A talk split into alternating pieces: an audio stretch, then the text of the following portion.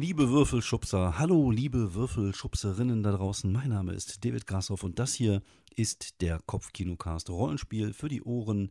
Euer kleiner, gemütlicher Podcast für Rollenspiele. Und äh, ja, ich habe heute eine neue Rubrik, die ich äh, vorhin erfunden habe, einfach zum Zwecke, diese Podcast-Folge aufzunehmen. Aber ich glaube, die ist ganz cool und ich werde sie jetzt äh, auch weiter, weiterhin hier und da mal raushauen. Gerade wenn ich alleine unterwegs bin. Gerade wenn es auch um Produkte geht, die äh, ja, ich mir nicht mit Fabian zusammen angeguckt habe, sondern die ich mir selber gekauft habe und äh, angeschaut habe, dachte ich mir, ich mache jetzt so eine Art Kurz-Review-Rubrik und die trägt einfach jetzt den Titel Drei kurze fürs Kopfkino.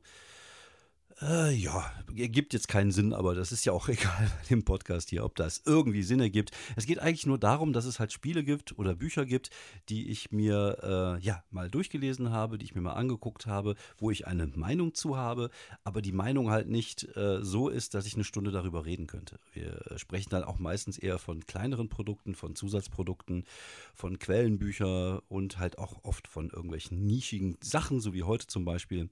Und äh, da dachte ich mir, dann packe ich doch einfach mehrere Kurzreviews zusammen in einer Folge und das tun wir heute. Es gibt heute hier drei Kurzreviews, die ich einfach auf euch loslasse. Das sind alles drei Bücher, die ich selber besitze, die ich hier in physischer Form vorliegen habe. Und ich fange jetzt einfach mal total aus der, aus der Schüsseler an. Ich glaube, das sagt man so. Und ich habe hier ein Buch in der Hand, das trägt den Titel Mordekainens Present Monsters of the Multiverse. Of the Multiverse. Nicht Multiverse, sondern The Multiverse.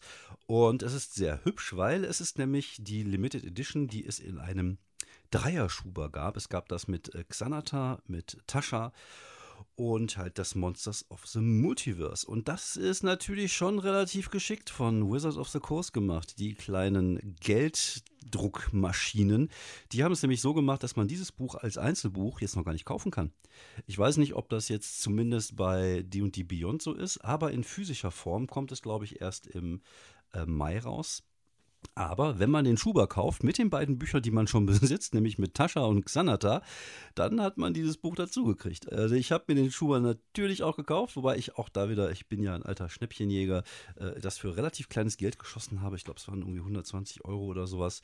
Und dachte ich mir, okay, nimm's mit. Ich habe die beiden anderen Bücher dann vertickt und äh, ja, jetzt habe ich halt diesen Dreierschuber im Schrank stehen, unter anderem halt auch das Monsters of the Multiverse. Ich warum sage ich mal Multiverse? Das Monsters of the Multiverse.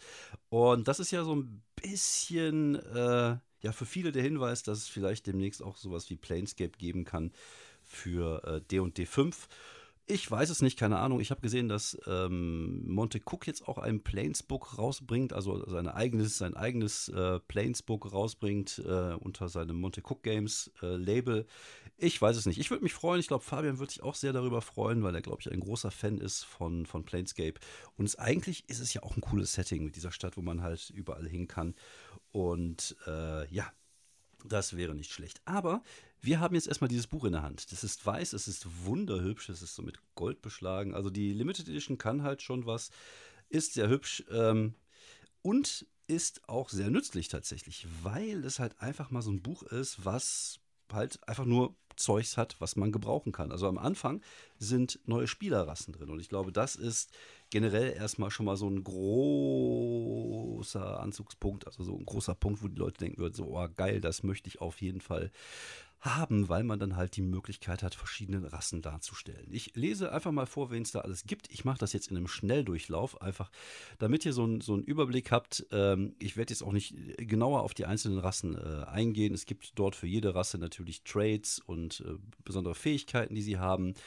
Es gibt äh, Ability Score Increase, das kann man halt je nach verschiedenen Mustern machen.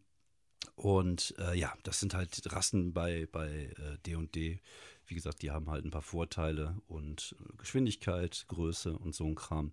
Und es gibt dort den Arakokra, Asima, Bugbear, Centaur, Changeling, Deep Gnome, Duerga, Eladrin, Fairy, Fireburg, Genasis, Githyanki, Gitzerai, Goblin, Goliath, Harengon, Hobgoblin, Genku, Kenku, Kobold, Lizardfolk, Minotaur, Ork, Sat, Satyr, Sea Elf, Shadakai, Shifter, Tabaxi, Tortel, Triton und Yuan-Tis. Also eine ganze Menge neuer Rassen, viele davon hier gerade die Genasi, Gitianki und Gizerei, das sind ja so Sachen, die man so aus den Planes-Büchern kennt und äh, aus, aus, aus, aus verschiedenen Multiversen stammen sozusagen.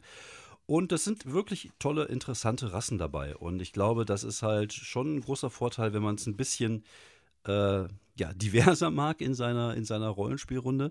Äh, wobei das, äh, man muss, ich finde immer ein bisschen, ähm, man muss da immer so ein bisschen die Waage halten. Also ich bin jetzt nicht so, dass ich sagen würde, es müssen alle Elfen, Menschen und äh, Zwerge spielen, sondern äh, ich finde es halt komisch, wenn eine, eine, Schildkröte, ein Hase und äh, eine fliegende Libelle durch die, durch die Gegend laufen. Aber auch das ist eigentlich scheißegal, das können die Leute ja machen, wie sie wollen. Es gibt halt viele schöne Rassen, auch die Zeichnungen sind natürlich wieder richtig, richtig hübsch. Also allein das ist schon ein Grund, sich die Dinger irgendwie in den Schrank zu stellen und immer wieder mal reinzugucken. Es gibt hier den Harengon, das ist so eine Art Bugs Bunny und Hobgoblins, Kobolde. Also hier gibt es echt auch, der Kenkun ist auch ein sehr interessantes so Raben, also Rabenwesen. Natürlich viele Tierwesen dabei. Und ja, das, das erweitert natürlich schon relativ gut diese Möglichkeiten, die es sonst bis jetzt so in den verschiedenen Sachen gab. Und das ist schon äh, ein gutes Angebot an verschiedenen Rassen. Erinnert mich ein bisschen an das Savage Species aus, aus äh, der dritten Edition, wo es hieß, so man könnte dann plötzlich Monster spielen. Das geht ja hier auch so ein bisschen. Aber ähm, ja, das ist halt sehr einfach gehalten. Es, gibt da jetzt nicht äh, so viel zu beachten bei den Rassen, sondern man kann sich da relativ schnell für eine entscheiden, hat ein paar Spezialfähigkeiten äh, und ab dafür. Also dafür auf jeden Fall schon mal ein Daumen nach oben. Und dieses Buch besteht eigentlich nur aus zwei Teilen. Es besteht aus diesen neuen Rassen, die es gibt. Das sind circa, wie viele Seiten sind das? 36 Seiten. Und ab Seite 37 bis zum Schluss Seite 288 ist es ein reines Monsterhandbuch. Es ist ein Bestiary. Es ist äh, auch, auch anders als Mordekain zum Beispiel. Gibt, wird da jetzt nicht irgendwie großartig über irgendwelche äh, Leers von irgendwelchen Monstern gesprochen. Also ich glaube, hier gibt es eine Sache, die so ein bisschen in diese Richtung geht. Es ist ein reines Monsterhandbuch. Viele Viecher, die man hier und da auch vielleicht schon mal in irgendwelchen äh, Büchern äh, irgendwelchen Abenteuerbüchern gefunden hat. Äh, viele Klassiker wie den Demogorgon oder der Frogmoff, Frogomov oder wie der heißt. Ähm, also schon eine ziemlich große Auswahl an neuen äh, und altbekannten äh, Viechern, die man hier so findet. Natürlich auch vieles, weil es ist ja auch das Buch der Multiversen aus den verschiedenen Planes. Ziemlich abgefahrene Sachen, viele Dämonen, Gedönse und äh, ja, halt einfach eine riesige Auswahl an neuen Monstern, die man seiner Gruppe entgegenstellen kann. Ach, guck mal, die hier zum Beispiel, das sind diese kleinen Froschwesen. Wo haben wir sie denn? Die Grungs, die ich jetzt ja aus, zum Beispiel aus Tempel, äh, eher beziehungsweise aus dem, ähm, ach, jetzt komme ich gerade wieder nicht auf den Namen, aus Kult kenne, wo wir das, die letzte Kampagne gespielt haben und Gnolle. Also alles mögliche. Girallion, der alte äh, vierarmige Gorilla, fiese Möb. Dann gibt es hier den GIF, das ist ein laufendes Nilpferd. Ja, also es gibt hier jede Menge Auswahl und jede Menge neuer Monster. Ach, guck mal, ein absoluter Klassiker mit einem absoluten klassischen Bild sogar, die Sacred Statue. Die kennt man noch aus den alten AD&D-Büchern. Ja, was soll man dazu sagen? Also es ist einfach echt ein nützliches Gerät. Also anders kann man das, glaube ich, gar nicht bezeichnen. Ich, ich glaube, auch da muss man auch, äh, das ist der Grund, warum ich das jetzt auch so ein bisschen hier in, in im Schnelldurchlauf mache. Viel mehr gibt es da auch nicht zu erzählen. Also es ist ein gutes Buch, es ist äh, super nützlich, gerade wenn man vielleicht so ein bisschen Diversität in seine Gruppe reinbringen will, also mit ganz vielen neuen äh, Rassen spielen und es bringt einem halt einfach viele, viele neue und altbekannte Monster, die man dann halt, wie gesagt, seinen Spielern und Spielerinnen in den Weg stellen kann. Und das ist halt auch das, was ich von so einem Buch halt erwarte. Also viel mehr will ich da auch gar nicht haben. Also ich muss sagen, ich mochte auch hier diese Mordekain-Geschichte ähm, und, und ähm, was gab es noch? Es gab noch ein, ein Monsterhandbuch.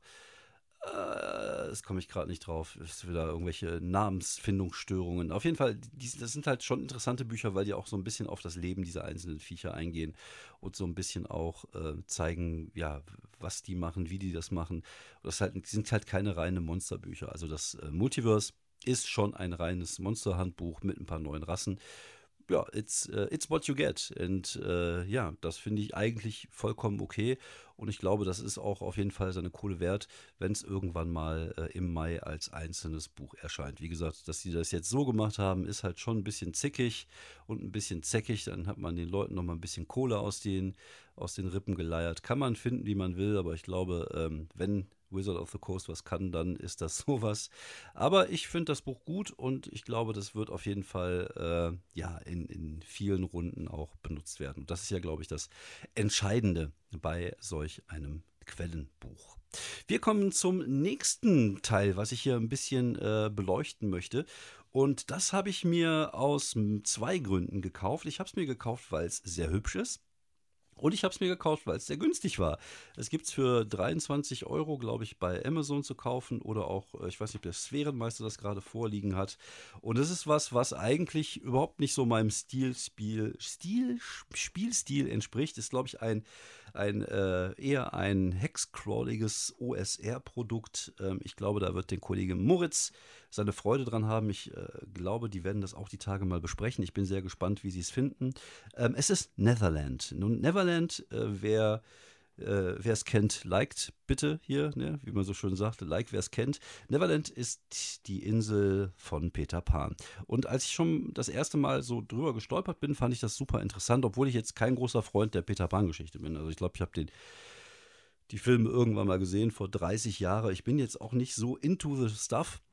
Aber ich fand, äh, wie gesagt, dieses, dieses Buch, dieses grüne Buch mit so Gold beschlagen und ähm, ja, es sieht einfach wirklich, wirklich toll aus. Und auch inhaltlich ist das super interessant. Es ist halt eine, ja, eine, eine Insel und diese Insel ist halt in Hexe unterteilt. Und am Ende dieses Buch gibt es auch eine Karte, wo diese ganzen Hexe drauf sind. Und ähm, ja, es ist ein typisches äh, Hexcrawl OSR-Produkt. Das bedeutet mit seiner äh, Charaktergruppe, äh, es basiert übrigens auf D&D 5. Äh, man kann es aber, glaube ich, mit allem spielen, was so annähernd auch so ein bisschen auf dieses D20-System basiert. Es gibt hier zum Beispiel auch ein, ein ausgiebiges, äh, ein ausgiebiges Bestiary drin, also ein ausgiebiges Monster Buch. Also es, es, nennt sich hier The Cast mit unter anderem zum Beispiel der riesige Alligator, mit den Piraten, mit Captain Hook, aber auch natürlich mit Peter Pan, Michael Nicholas Darling, John Napoleon Darling, also auch mit diesen ganzen Charakteren, die in diesen Büchern vorkommen. Rieseninsekten, es gibt Riesenspinnen, es gibt einen einäugigen äh, Zyklopen namens Fachan und ähm, es ist wirklich also es hat einen sehr eigenen Stil. Die Zeichnungen sind auch in Schwarz-Weiß gehalten, aber haben hier und da auch mal einen Grün- und einen Rotstich drin. Und das ist halt einfach schön gemacht und das lädt einfach zum, zum, zum Durchblättern und zum Verweilen aus. Das Spielprinzip ist relativ einfach. Also es, eigentlich ist es ja so eine Art Setting, so eine Art Kampagne. Es gibt auf dieser, dieser Insel gibt es äh, verschiedene Hexe. Ich muss mal eben kurz gucken, wie viele es an der Zahl sind.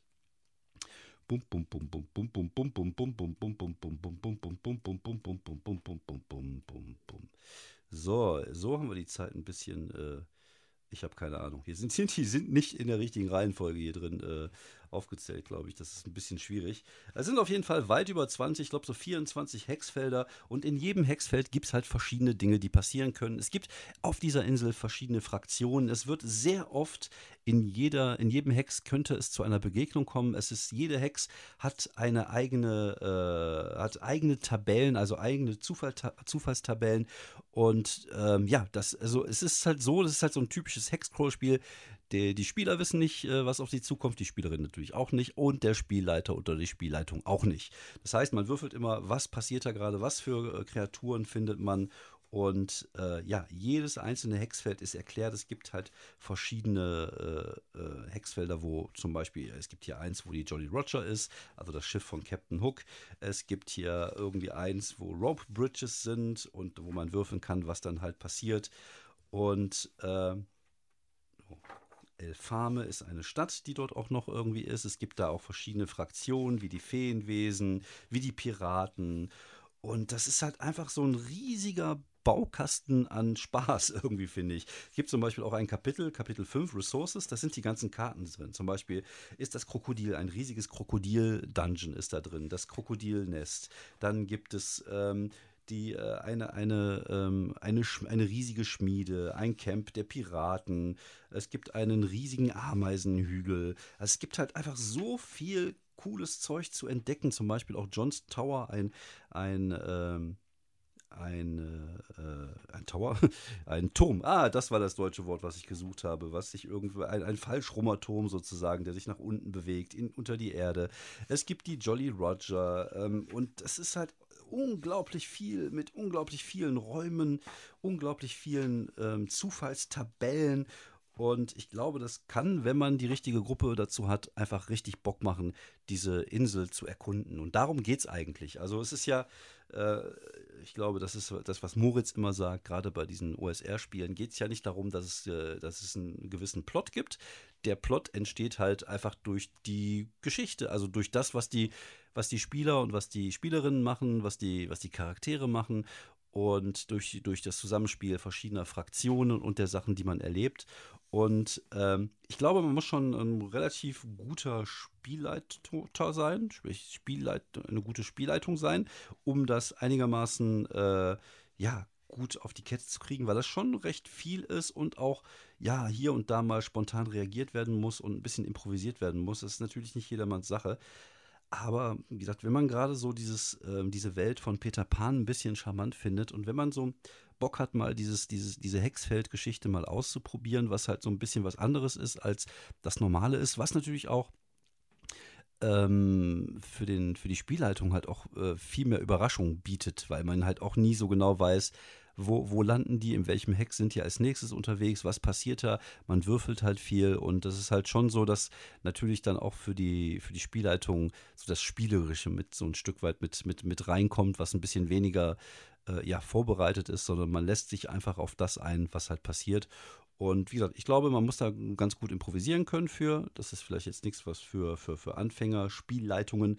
Aber ähm, ich glaube, ich könnte da sehr viel Spaß mit haben und ähm, hoffe es vielleicht mal irgendwann tatsächlich mal probieren zu können. Wie gesagt, es gibt da einfach viele, viele tolle kleine Ideen, viele Tabellen. Es gibt eine Uhr, die immer läuft und dementsprechend, wo die Uhr ist, befindet sich auch der riesige Alligator auf dieser Insel. Ähm, und wie gesagt, es sind einfach viele tolle kleine Ideen. Es gibt ähm, fortgeschrittene Regeln, also auch ein paar neue Regeln, die man benutzen kann für ähm, zum Beispiel, was haben wir denn hier? Äh, ach genau, für Verfolgungsjagden oder sowas in der Art und Weise. Und dann gibt es halt auch irgendwie die Möglichkeit, ja, bei einer Piratenparty mitzumachen. Oder es gibt auch ein, eine Fair, also eine, eine Kirmes, die man besuchen kann. Und ja, das ist halt einfach so ein, so ein, so ein Konglomerat an vielen tollen kleinen Ideen, die, die man halt auf dieser Insel finden kann. Und wie gesagt, ich finde es wunderschön und das ist ja bei mir immer auch ein Stück weit wichtig. Also ich finde immer, das Auge ist halt auch mit und gerade bei Rollenspielprodukten. Ich finde so, so ein gutes Zusammenspiel, es muss ja nicht äh, alles aussehen wie D&D. Wie gesagt, das Ding hat hier schon seinen, seinen sehr eigenen Stil und das gefällt mir ausgesprochen gut. Ähm, ich gehe davon aus, dass die Kollegen vom äh, Gruftschrecken das demnächst auch ein bisschen intensiver und ein bisschen professioneller besprechen werden. Die äh, haben ja immer noch ein bisschen mehr Ahnung von als, als ich von dieser ganzen Hexcrawl und OSR-Geschichte. Aber ich finde es äh, ist ein tolles Produkt, es ist günstig und es, es lädt auch zum Schmökern ein. Und ich finde, auch das ist halt manchmal bei Rollenspielbüchern so ein Ding bei mir.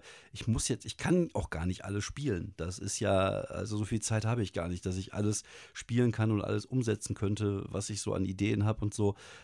Aber manchmal ist es halt einfach schön, darin rumzuschmökern und äh, ja, auch sich Ideen zu holen. Zum Beispiel wäre es durchaus denkbar, so eine Insel auch mal bei City of Mist mit einzubauen, als, als äh, so, ein, so, eine, so ein Place of Wonder oder so. Und warum gibt es da nicht vielleicht auch jemand, der, der die äh, Mythen von Peter Pan und, und Captain Hook darstellt? Finde ich, glaube ich, äh, relativ cool. Und vielleicht gibt es dann auch so eine Insel. Also wie gesagt, ich finde es immer toll, auch wenn ich nicht weiß, ob ich das jemals so spielen werde, wie, wie äh, written as, as, in the book. Aber ähm, einfach das durchzublättern und so gibt mir schon viel, finde ich, und viele tolle Ideen. Und das gleiche kann man auch von dem nächsten Buch sagen, was ich hier äh, vorliegen habe. Es ist ein, eigentlich eher ein kleines Heft. Es ist, äh, wie viele Seiten hat es? Ich glaube 127 Seiten. Und es trägt den Titel The Day After Ragnarok.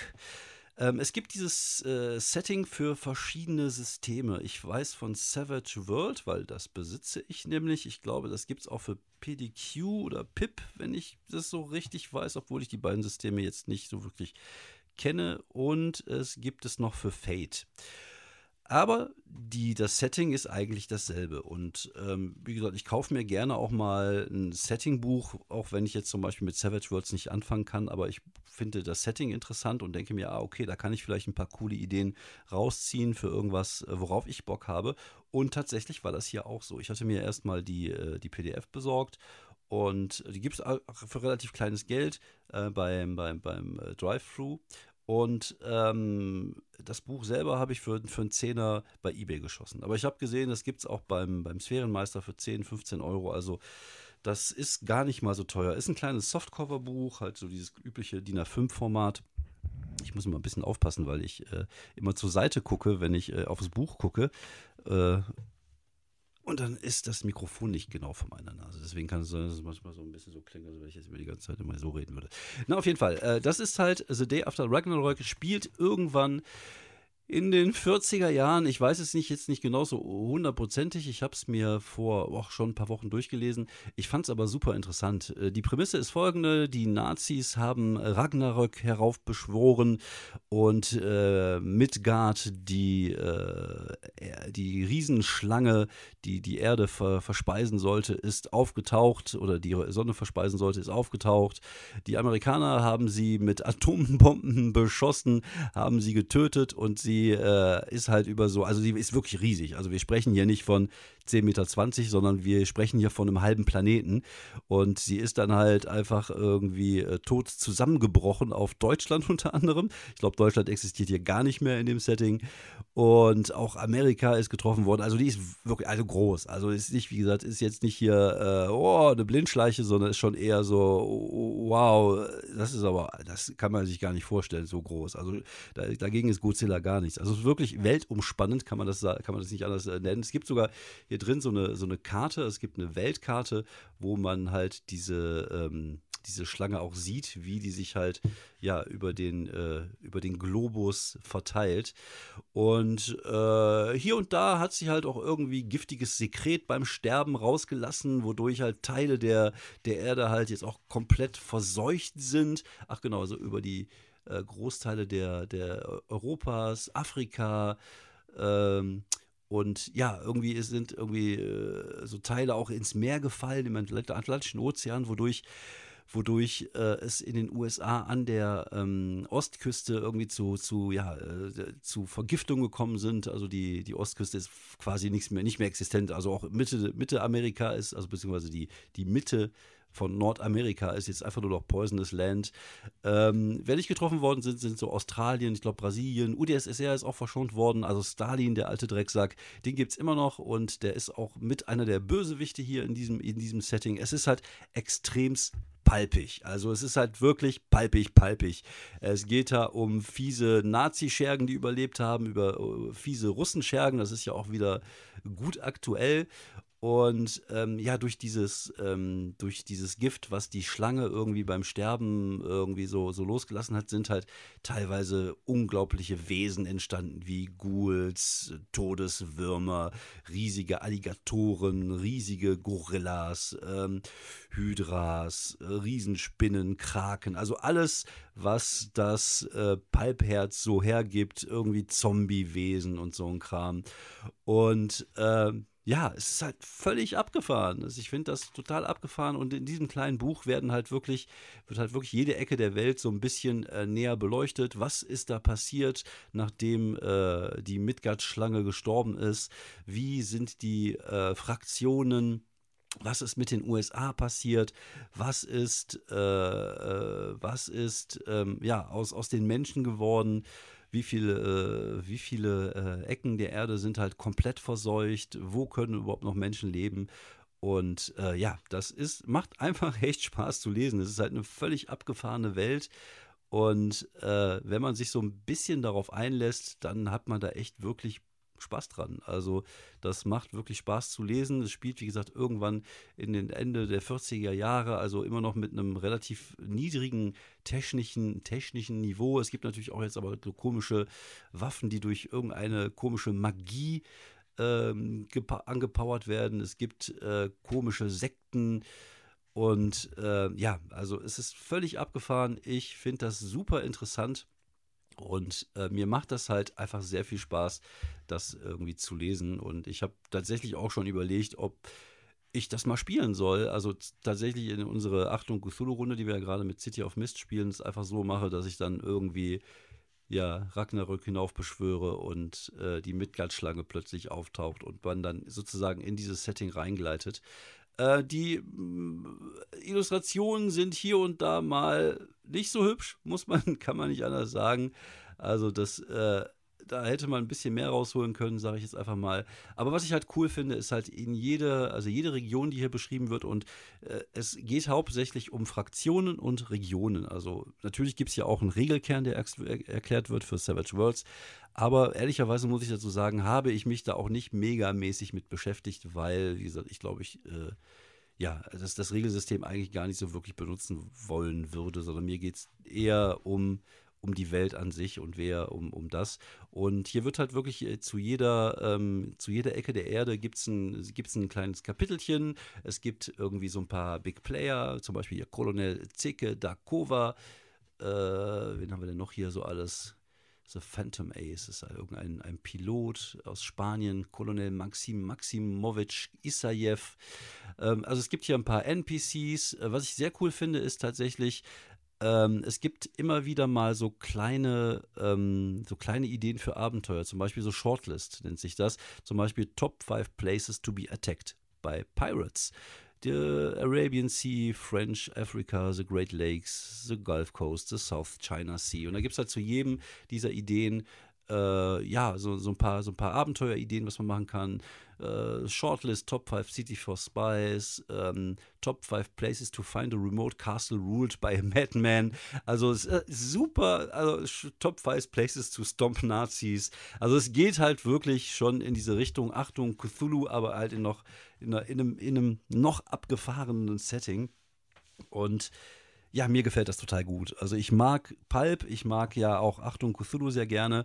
Und das geht tatsächlich für mich schon wieder in eine fast coolere Richtung, weil es halt mal nichts mit Cthulhu zu tun hat, sondern es halt einfach diese komplett zerstörte Welt irgendwann in den 40er Jahren gibt, wo es immer noch äh, Nazis gibt, wo es immer noch die bösen Stalinisten gibt und äh, ja, Amerika übers, ums Überleben kämpft, Europa ums Überleben kämpft und irgendwie man guckt, dass man ja mit, mit der neuen Situation plötzlich irgendwie äh, zurechtkommt. Es gibt dazu noch so ein, zwei Zusatzbücher, aber meistens so, so kleinere Hefte.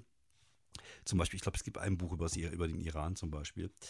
Ähm, aber es ist, ähm, äh, auf der einen Seite wird halt recht viel erklärt, aber auf der anderen Seite ist es halt auch ein dünnes Heft. Das bedeutet, man hat auch viel selber die Möglichkeit, da irgendwas zu machen. Man könnte ja, keine Ahnung, in Irgendwo in Katalonien gibt es einen äh, verrückten Professor, der sich eine Zombie-Armee zusammengebaut hat, zum Beispiel. Also es ist einfach diese Ideen, die, die einem so spontan kommen, da kann man einfach coole Sachen draus machen. Und äh, ja, wer es gerne palpig mag, wer es ein bisschen außergewöhnlich mag und ein bisschen, äh, ja, mal weg von Cthulhu oder mal weg von dem üblichen äh, Pulp, hat da auf jeden Fall mit äh, The World After Ragnarok ein, ein lustiges Büchlein an der Hand, womit man äh, ja coole Sachen halt umsetzen kann.